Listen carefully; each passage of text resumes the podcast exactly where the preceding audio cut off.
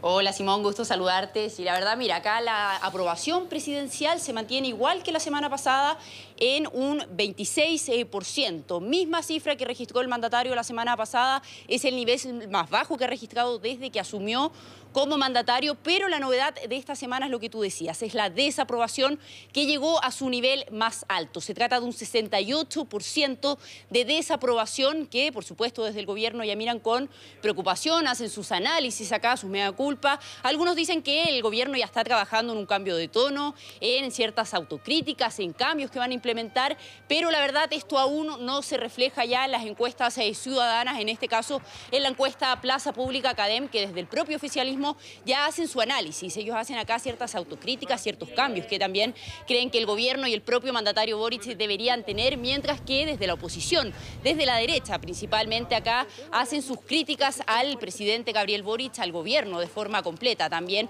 creen que hay que ver, tienen que, creen que hay que hacer cambios bastante concretos acá, priorizar ciertos temas, sobre todo en materias de seguridad, entendiendo acá los niveles también que se están registrando en la inseguridad eh, ciudadana y sobre esto también los quiero invitar a escuchar parte del análisis que hicieron desde el mundo político, tanto en el oficialismo como en la oposición. Pasemos a escuchar las diferentes declaraciones.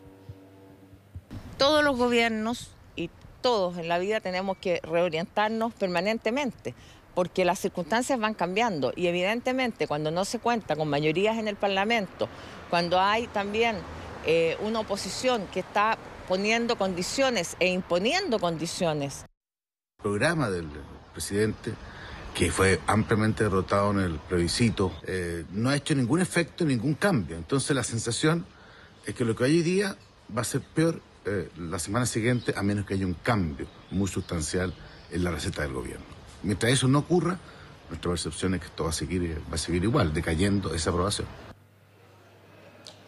Bien, en pantalla ustedes pueden pasar a ver ya lo que se trata de la aprobación y la desaprobación del presidente Gabriel Boric durante esta semana, un 68% de desaprobación, el nivel más alto que ha registrado desde que llegó al cargo. Recordemos ya el pasado 11 de marzo y la verdad las cifras han ido a la baja, es un cambio ya que desde el propio gobierno están analizando desde el oficialismo de manera eh, completa. Ellos esperan poder revertir, por supuesto, lo que son estas cifras, este reflejo ya también del análisis que hace la propia ciudadanía, entendiendo acá el contexto eh, nacional, el contexto económico también que se está viviendo, que por supuesto también se ven eh, de cierta forma influyendo en lo que son estas cifras de aprobación presidencial. Pero yo también los quiero llevar a otro tema, que ahí lo comentaba en sus declaraciones el propio senador Juan Antonio Coloma, una relación acá con el proceso constituyente, un proceso constituyente que continúan, continúan acá las distintas conversaciones, las reuniones que se están llevando en el ex Congreso Nacional cada semana donde se reúnen ya los distintos partidos políticos, las fuerzas políticas